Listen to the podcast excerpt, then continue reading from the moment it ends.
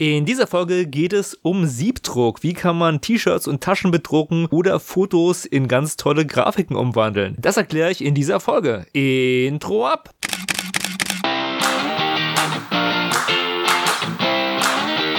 Hallo und herzlich willkommen bei Fotominuten, dem Fotografie- und Kunstmarketing-Podcast.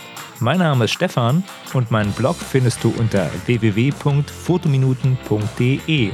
Aber nun viel Spaß bei der Show.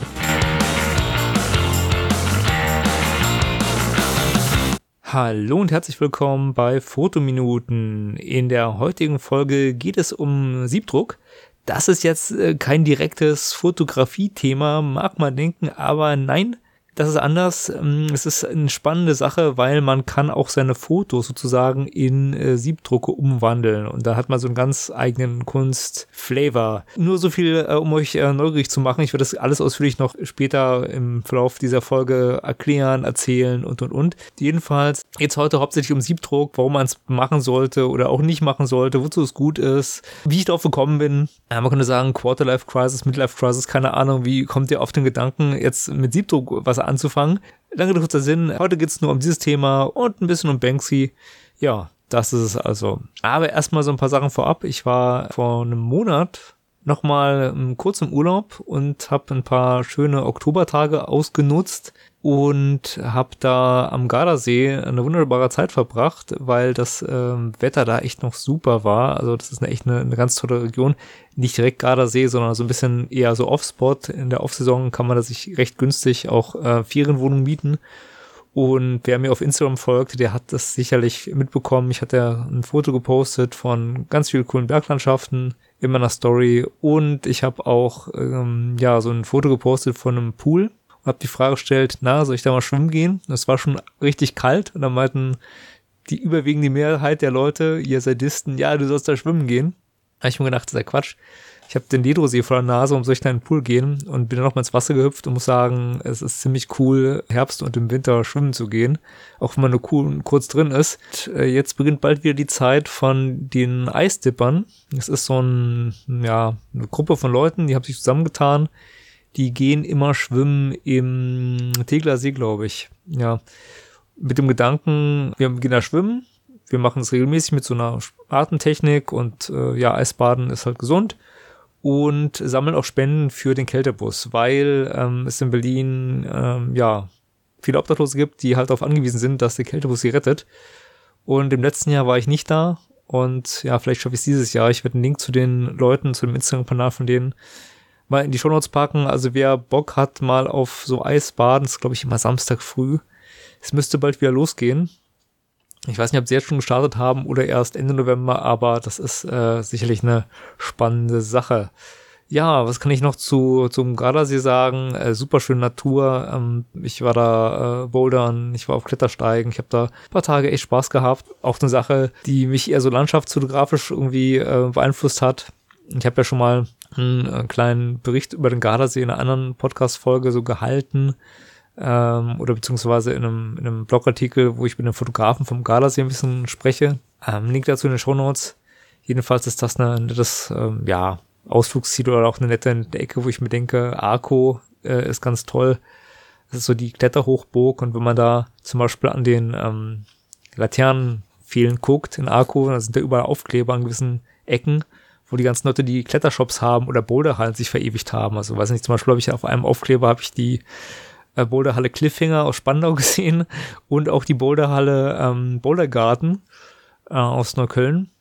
Und die war, hatten eine Aufkleber sozusagen da an, oder irgendjemand, irgendein Mensch, der da war, hatte von den Aufkleber, hat die da an die entsprechenden Laternen gepappt. Und das ist schon irgendwie ganz kultig, weil es so eine ganze Stadt ähm, ist, die von der Kletterszene sehr inspiriert ist. Und ja, das war, war sehr nett. Zurück zum Thema, äh, was ich äh, kurz angerissen habe, Siebdruck. Was ist Siebdruck und wozu braucht man es und, und, und. Also ich fange mal an, wie ich drauf gekommen bin, ja. Es war so, ich habe ähm, mich mit T-Shirts, mit Merch und so einem Kram beschäftigt und habe auch in dem Rahmen einen eigenen Spreadshirt-Shop aufgesetzt, so eigentlich nur aus Testzwecken. Den findet ihr auch auf meiner Homepage, also Link dazu in den Show Notes, wenn ihr zum was angucken wollt. Hm, Spreadshirt ist eine spannende Sache eigentlich. Man kann damit wenig Aufwand einen T-Shirt-Shop implementieren auf der eigenen Homepage und hat nur einen Nachteil, die T-Shirts sind ein bisschen teuer. Also sprich, ihr müsst da so, glaube ich, mit so um die 15 oder 19 Euro pro Shirt rechnen. Geht auch teurer, geht auch günstiger. Also man kann halt einstellen auf diesem Shop, wie viel Geld möchte ich damit verdienen an meinem Design. Also meistens ist es ein Euro oder so und dann kriegst du halt einen Euro, wenn jemand dein Shirt kauft. Und das ist so ein Ding, wenn du die Shirts selbst druckst oder herstellst und du zahlst halt für ein günstiges Shirt irgendwas von drei bis fünf Euro und du machst diese Drucksache, dann hast du weniger Kosten. Das Ding ist auch günstiger und allen ist ein bisschen mehr gedient. Ja, und das ist so eine Sache, wie macht man das? Sowas macht man zum Beispiel mit Siebdruck. Siebdruck ist eine ganz alte Geschichte. Man hat ein Sieb, auf dem Sieb ist so eine Art Vorlage und dann zieht man dann mit einem sogenannten Rakel, das ist so ein Holzstück mit Gummi unten, Farbe rüber und diese Farbe, also sie wurde auf die T-Shirt oder Tasche oder was auch immer man drucken möchte, aufgelegt. Das druckt sich durch, dann hebt man es ab und hat halt ein ganz tolles bedrucktes Shirt oder T-Shirt oder ja, Pullover oder eine äh, Tasche und und und. Das ist eine günstige alte Sache. Ich kann, kannte das noch von früher, weil ähm, damals, ähm, als ich noch ein bisschen mit Musik zu tun hatte, haben so ein paar Leute sich Band-T-Shirts machen lassen oder wollten sich machen äh, lassen und oder selbst machen und war mir die Überlegung, wie macht man das günstig, wie macht man das gut? Und die kannten einen, der hat so Siebdruck gemacht. Das haben sie aber dann sein lassen, sind dann doch, glaube ich, im Copyshop gegangen. Es lohnt sich, wenn du im Endeffekt mehr Leute hast und nicht nur drei Shirts oder so. Also ich wollte mich damit auf jeden Fall beschäftigen. Ich kannte das schon. Ich hab, bin da drauf gestoßen, dachte mir so, hm, okay, sieht ja nett aus. Guck, guck ich mir mal an, was gibt's denn da so? Und bin auf eine Seite gestoßen, www.siebdruckversand.de und die haben eine richtig gute, ich linke in den Show Notes auch, die haben eine richtig gute Sache gemacht. Die haben sehr, sehr geniales Content Marketing gemacht. Also wirklich so, wirklich hochgradig, weil die haben in einer Reihe von Videos erklärt, wie man mit ihren Produkten, also die liefern so Zubehör für Siebdruck, T-Shirts bedruckt, mehrfarbig druckt, wie man andere Sachen bedruckt, wie man Grafiken druckt, weil der Punkt ist halt der, man kann mit Siebdruck natürlich auch Grafiken drucken. Das ist bekannt durch Andy Warhol. Andy Warhol hat damals Grafiken, also mit Siebdruck angefangen und man kann mit relativ wenig Aufwand ähm, relativ viele limitierte Kopien erstellen und deswegen ist halt ähm, Siebdruck auch ein interessantes Mittel für Leute, die an Grafik interessiert sind. Oder man kann auch entsprechend Fotografien so umwandeln in so Punktgrafiken, sag ich mal. Ne? Er sieht dann alles sehr verpixelt aus und kann die dann auf ein Sieb übertragen und das dann auch auf ein T-Shirt zum Beispiel oder eine Tasche. Und das wollte ich alles ausprobieren. Und das wirklich auf der Internetseite ähm, von dem Siebdruckversand, der ist, die sind gut. Die haben wirklich viele Videos und es macht richtig Spaß, die anzugucken. Und dann dachte ich mir so, oh, cool, so läuft das Verfahren, will ich auch mal ausprobieren. Gut, so bin ich da halt gestartet, habe dann halt mir dieses günstige Starterpaket geholt. Das kostet so um die 100 Euro. Und dann kann man damit quasi auch loslegen. Da sind alle wichtigen Sachen drin. Also ja, das ist, ist eine gute Sache, fand ich damals. Jetzt mittlerweile habe ich gesehen, na gut, es ist doch nicht so easy. Ich werde darauf ausführlich eingehen. Da braucht man schon ein bisschen Fingerspitzengefühl. Macht zwar auch Spaß, aber du bekommst nicht sofort verwertbare Ergebnisse. Und es ist auch vielleicht sinnvoll, wenn du jemanden hast, der dir das zeigt. Und im Endeffekt bin ich zum Schluss gekommen, weil ich dann weiter recherchiert habe, es gibt in Berlin, Kreuzberg oder Neukölln, irgendwo in der Ecke gibt's eine freie Siebdruckwerkstatt, die kann man mieten. Und es ist so ein, glaube ich, Jugendprojekt. Man kann auch Kurse belegen, kosten 75 Euro für so einen 6-Stunden-Kurs, wo dir ausführlich erklärt wird, wie gehst du mit den einzelnen Sachen um, wie gehst du mit den sieben um, wie rakelst du und und und. Und kannst dann halt auch ein oder zwei T-Shirts, die du selbst mitbringst, bedrucken. Und wenn du das dann gemacht hast, diesen Kurs, kannst du die Werkstatt auch mieten für nicht viel Geld. Und das macht absolut Sinn, weil die haben richtiges Profi-Equipment wohl. Also Link zu denen in den Shownotes, wer sich daran an Siebdruck interessiert ist und irgendwie in Berlin und Umgebung ist und da mal auf jeden Fall so einen Kurs machen möchte. Ich habe es noch nicht gemacht, ich habe es mir vorgenommen. Für den ist es wahrscheinlich eine geschickte Variante, anstelle sich halt so ein Set zu holen, wo du halt nur so ein paar Basic-Sachen hast und dann immer quasi nachrüsten musst. Weil das ist halt schon aufwendig und die Jungs in Neukölln haben da eine, eine coole Werkstatt, auch mit richtigen Hochdruckreinigern, weil du musst die Siebe nachreinigen und und und. Und das macht absolut Sinn für einen Einsteiger, glaube ich, da mal so einen Kurs zu machen ja, ich habe das nicht gemacht. Ich habe mich halt mit diesen Videos begnügt, die haben mich total äh, begeistert und habe gesagt, so Mensch, ich versuch's mal. Und Siebdruck ist in mehrere Schritte aufgeteilt. Also Schritt eins und es ist so auch ein bisschen ähnlich Fotografie. Es hat mich so ein bisschen so, also so Nassbildentwicklung und so. Schritt eins ist, du suchst dir eine Vorlage. Also bei mir war es das Fotominuten-Logo und das habe ich dann entsprechend mit dem Tintenstrahldrucker auf diesen Entwicklungsfilm gedruckt. Das ist so eine Art Plastikfolie. Was ist eine Plastikfolie? Die äh, auf der einen Seite halt ähm, ja klebt und man kann da halt da Sachen draufdrucken und der Grundgedanke ist, diese Plastikfolie packst du später auf ein beschichtetes Sieb und da, wo es dunkel ist, wird halt nicht belichtet und der Rest wird belichtet und dieses ähm, Sieb, was man mit Entwicklungsmüdigkeit beschichtet, das härtet dann aus und so kann man Sachen durchdrücken. So baut man sich halt seine eigene Schablone. Aber das ist schon der zweite Schritt. Im ersten Schritt, ich habe mir ein Motiv rausgesucht, das Fotominuten-Logo, hab's halt ausgedruckt und dann der zweite Schritt. Der zweite Schritt ist, du musst erstmal dafür sorgen, dass du einen Raum hast, der nur mit Gelblicht beleuchtet wird. Weil in der Dunkelkammer, man kennt Rotlicht. Rotlicht ist halt dafür da, dass äh, die entsprechenden Fotomaterialien damit nicht reagieren und bei dem Siebdruck ist es nicht rotes Licht, nein, es ist gelbes Licht. Das heißt, man hat halt so eine, so eine Gelblichtlampe, die man wo reinschraubt, dunkelt den Raum ab, bei mir war das das Badezimmer und dann kann man entsprechend den Entwickler öffnen und der entwickelt sich dann nicht sofort. Also es ist auch so, Fotomaterialien sind ungeheuer lichtempfindlich. Das ist echt, äh, da machst du den Film ganz schnell futsch. Wer mal Nassbild entwickelt hat, der weiß, wovon ich rede. Aber diese Siebdruck-Emulsion, ja, die ist relativ resistent, solange sie feucht ist. Also wenn sie feucht ist, ist es wohl okay. Da kann man irgendwie die locker verarbeiten. Also ich habe es nicht ausprobiert, ich habe immer mit Gelblicht gearbeitet, aber es ist wohl so, dass es nicht so schlimm ist. Aber sobald sie trocken ist, dann ist quasi der Film scharf sozusagen und dann wird belegt, dann absolute Dunkelheit und so und nur Gelblicht. Also Gelblicht an, abgedunkeltes Badezimmer. Ich öffne halt diese Emulsionsschicht, habe ein Sieb und dieses Sieb, das muss man entsprechend beschichten mit dieser Emulsion. Das heißt, man hat dann so eine, so eine Beschichtungswanne oder Beschichtungsrinne heißt das. Da gibt man das rein, setzt es an das Sieb an und zieht es dann hoch. Und das macht man dann so zweimal pro Seite. Man muss auch darauf achten, was man zuerst beschichtet und dass man halt nicht einen Flecken hat und dass man es möglichst dünn beschichtet und, und, und. Das ist eine Wissenschaft für sich. Dann muss man es trocknen lassen, auch mit dem Rahmen nach unten, damit das alles gut durchtrocknet. Und es gibt spezielle Sachen. Wer sich dafür ausführlich interessiert und als Video sehen möchte, Link in den Show Notes zu dem Siebdruckversand. Die haben super tolle Erklärungsvideos und zeigen, wie locker das geht. Und da jetzt mal mein Learning, meine Erfahrung, das geht nicht so locker. Ja, das ist, ähm, das ist, ist eine Riesensauerei, wenn man nicht wirklich äh, geschickt ist und nicht Platz hat. Ich hatte keinen Platz, ich war nicht geschickt, ich habe eine Riesensauerei eingerichtet. Ich habe auch die erste Vorlage ging, aber ähm, ich habe auch andere Vorlagen, die ich ausprobiert habe, ein bisschen versaut. Und es ist so ein Punkt, das ist schon mal nicht locker und das ist der wichtige Teil. Das Beschichten und das Belichten ist das essentielle Wichtige, wie ich später rausbekommen habe, wenn du eine gute, einen guten Druck bekommen möchtest. Weil ohne gute Druckvorlage gibt es keinen guten Druck. Und ja, das ist der Punkt. Das habe ich gemacht, hat echt Spaß gemacht. Dann hat man das halt äh, getrocknet mit so einem Ventilator noch, damit es ein bisschen schneller geht. Und dann kann man es belichten. Und dann muss man halt gucken, ist diese Schicht, die man aufgetragen hat, wirklich trocken? Also das kann man, kann man da jetzt irgendwie was mitmachen? Und war auch trocken. Ich habe diesen Film raufgelegt ist alles vorbereitet und dann mit so einem Halogenstrahler belichtet. Und der Witz ist halt der, man hat so ungefähre Angaben, wie lange man belichten muss.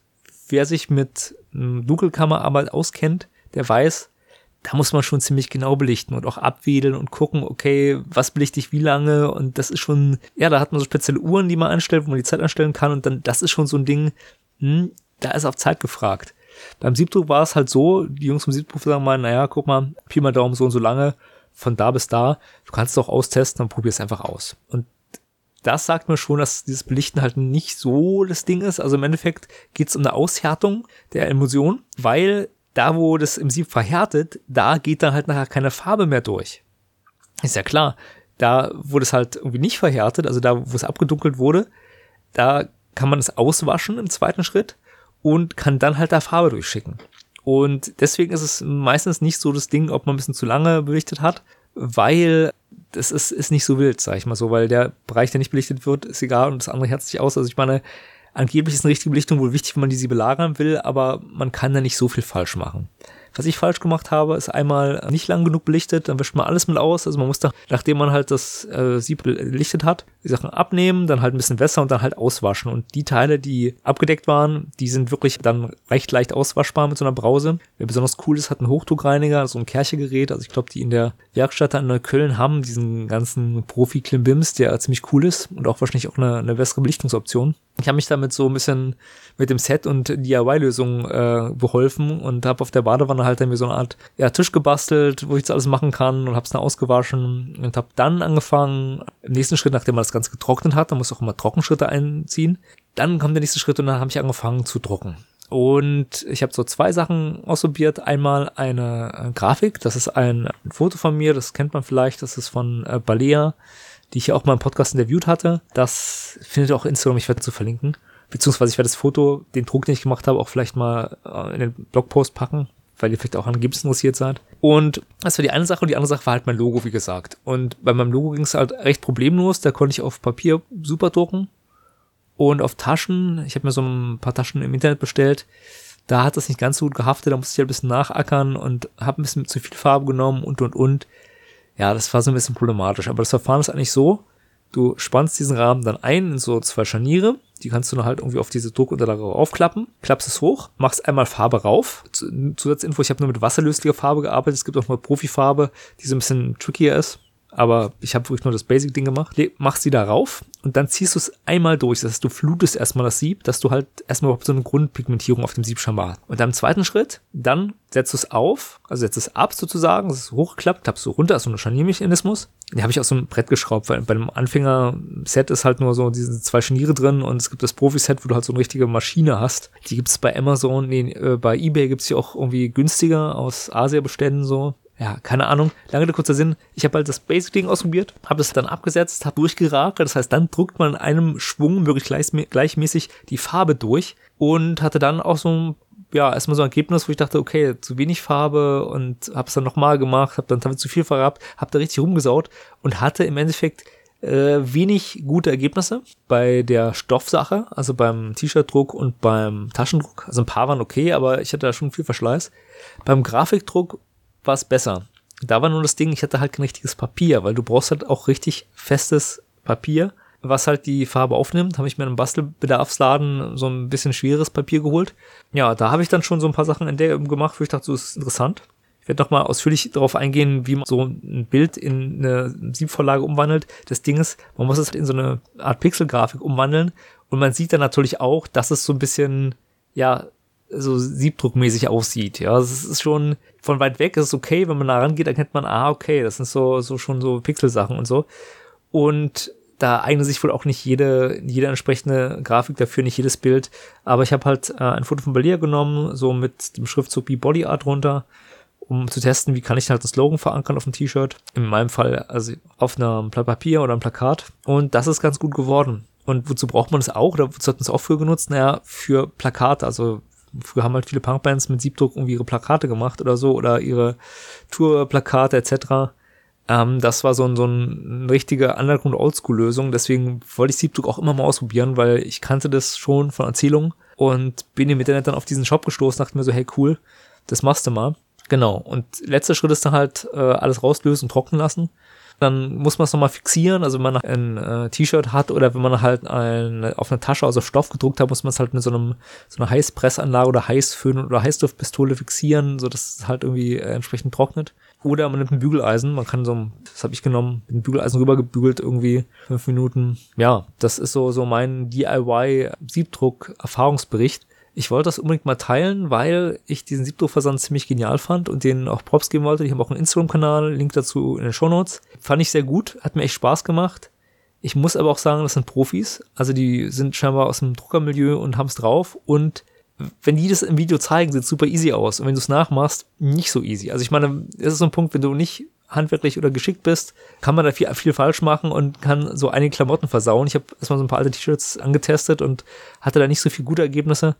Man muss auch darauf achten, dass man halt diese T-Shirts wirklich gut fixiert. Also wenn man nachher Profi-Equipment haben möchte, kann man da auch irgendwie so einen Kleber von denen kaufen oder so eine komplette T-Shirt-Druckanlage.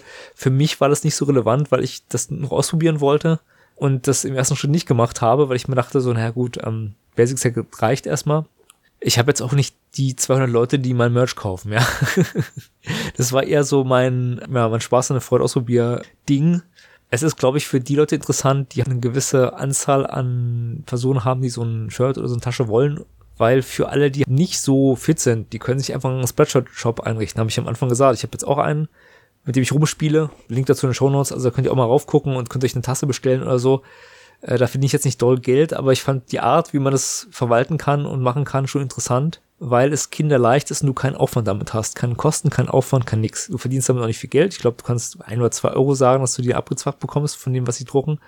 Aber das ist jetzt echt nicht die Welt, ja. Also wenn du, wenn du überlegst, wenn du dir diese Siebdruckeinrichtung und eine kleine Werkstatt baust und dann günstige T-Shirts holst und die dann für einen Zehner vertickst, hast du mehr Gewinn wahrscheinlich und deine Fans oder die Leute, die ein Bandshirt haben wollen, sind auch glücklich. Also das heißt, es macht schon Sinn, Siebdruck bei einer gewissen Größe von Sachen, die du drucken willst, weil ja, es heißt Druck, das heißt, es ist nicht nur ein Ding, sondern du hast eine Vorlage, die halt für Hunderte oder für ganz, ganz viele Sachen gilt. Und Grafikdruck ist auch eine spannende Sache. Das heißt, das ist, denke ich, auch interessant, wenn man was Großformatiges haben will und vielleicht nicht so schweine viel Geld ausgeben möchte für so einen riesigen, großen, teuren Fotoabzug und noch was Unikes haben möchte. Das hat so, so ein Kunstflair. Also Andy Warhol hat so Drucke gemacht, Grafiken und man kann Fotos auch drucken, die sehen verpixelt aus, müssen sie auch, weil halt das ist jeder, jeder, das kleine Sieb hatte Einzelpunkte und das Problem ist, du kannst auch feinere Siebe nehmen, feinere Siebe, dann wirkt es besser. Dann brauchst du aber auch einen hochwertigeren äh, Drucker und musst bei der Verarbeitung auch mehr aufpassen. Ich habe es also alles ziemlich low-level gehalten. Ich hatte so ein feineres Sieb für ähm, eine Grafik, die ich benutzt habe und ein ja, etwas kurberes Sieb für den T-Shirt-Druck, weil je nachdem, was man drucken will, muss man auch auf die Siebe achten, muss man auch auf die Farben achten und und und. Ist eine Wissenschaft für sich. Also zum Beispiel braucht man ein, auch ein anderes Sieb, wenn man halt auf schwarz mit weiß drucken will, zum Beispiel. Das ist auch so ein Ding, also wenn du auf hellen Untergrund druckst, also helle Stoffe, ist es nicht so schwierig wohl, wie wenn du auf dunkles Gewebe druckst. Äh, ich entschuldige mich einfach mal hier nochmal mitten in der Aufzeichnung für meine Stimme. Ich habe hier auch eine äh, Tasse Ingwer-Tee mir gebastelt, in der coolen Fotominuten-Tasse übrigens die es jetzt immer im Shop gibt. Haha. Aber meine Stimme ist so ein bisschen angegriffen. Und hört ihr vielleicht. Ich hoffe, ich kann das in der Nachbearbeitung so ein klein bisschen noch melodischer klingen lassen. Und dass sich das hoffentlich nicht ganz so rau anhört, wie ich das gerade empfinde. Ja, das war's ähm, mit dem Thema Siebdruck. Ähm, was hat das jetzt mit so Fotografie zu tun? Ja, mehr mit Kunst als mit Fotografie. Also man kann sicherlich auch solche Sachen benutzen, um Briefumschläge oder Tüten oder andere Sachen, also aus Papier zu bedrucken, um so seine unikes Branding Sachen aufzudrücken oder halt eine limitierte Auflage von Fotos als äh, Siebdruck raushauen.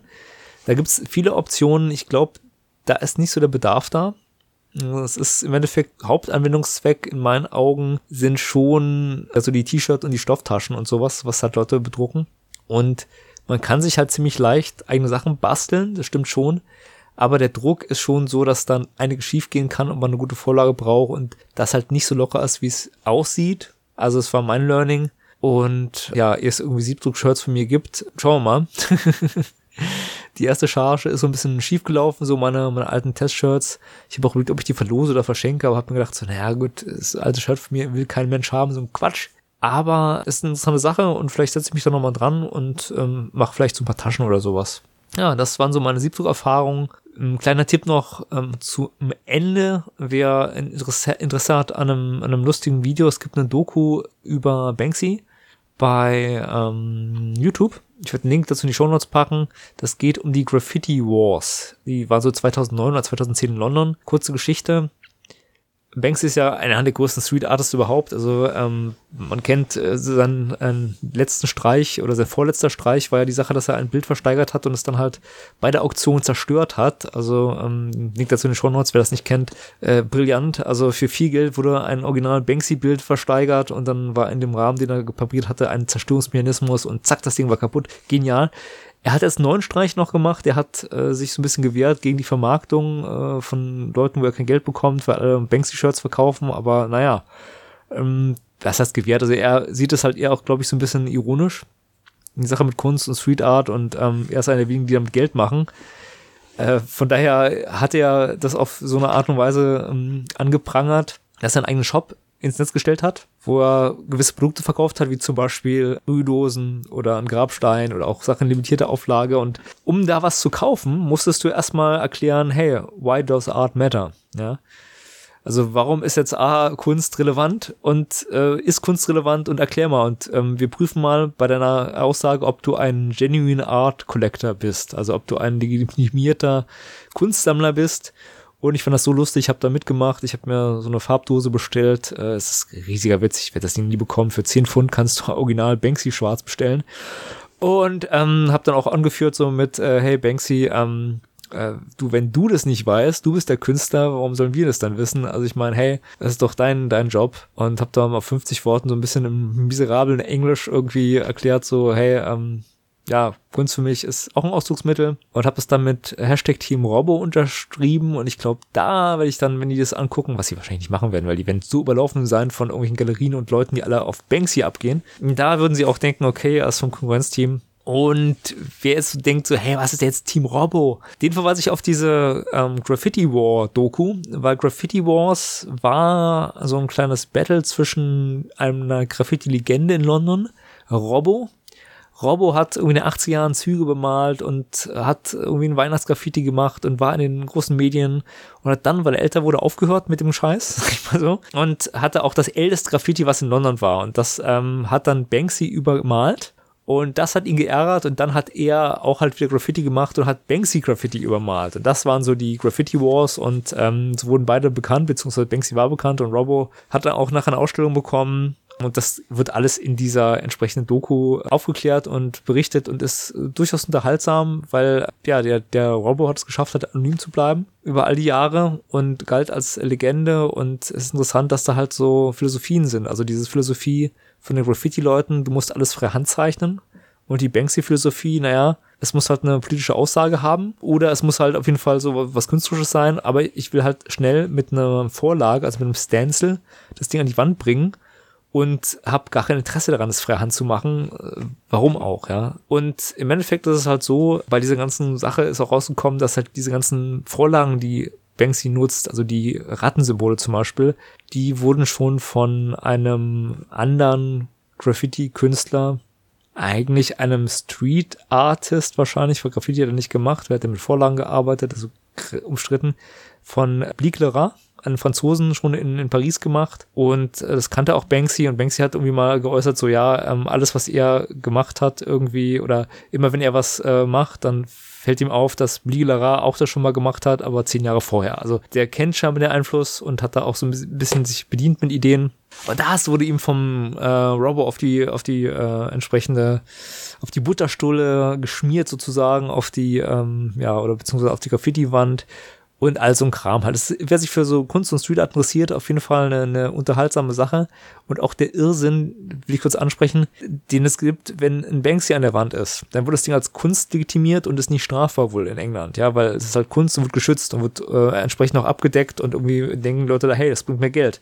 Wenn irgendjemand anders was an die Wand schmiert, ja, dann ist es aber halt irgendwie ein böses Graffiti und irgendwie ist es keine richtige Kunst und, und, und es gibt dann so Leute, die halt das reinigen und die müssen eine Rücksprache halten mit irgendwie einer Kunstbehörde, die sagt, nein, das ist Kunst. Also irre. Also ich meine, das ist ja, äh, das ist totaler Wahnsinn. Und ähm, das kommt in der Dokumentation auch vor. Also wer sich für sowas interessiert, ich habe es genug empfohlen.